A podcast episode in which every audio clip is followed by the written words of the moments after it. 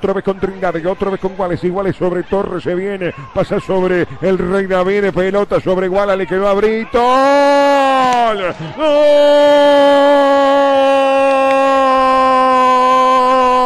¡Gol! ¡Gol!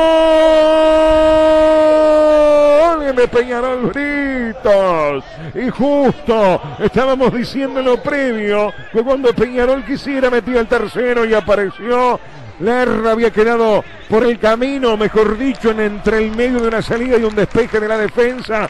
Y Britos a un toque desde la media luna sin arquero decreta el tercero en el campeón del siglo. El partido más tranquilo para el Aurinegro lo resuelve a los 12 minutos del segundo. 3 a 0 Peñarol sobre Deportivo Maldonado. Pase a la red, toque de distinción. Lo que acaba de hacer Matías Britos después de una sucesión de rebotes. Le queda la pelota al futbolista de Peñarol.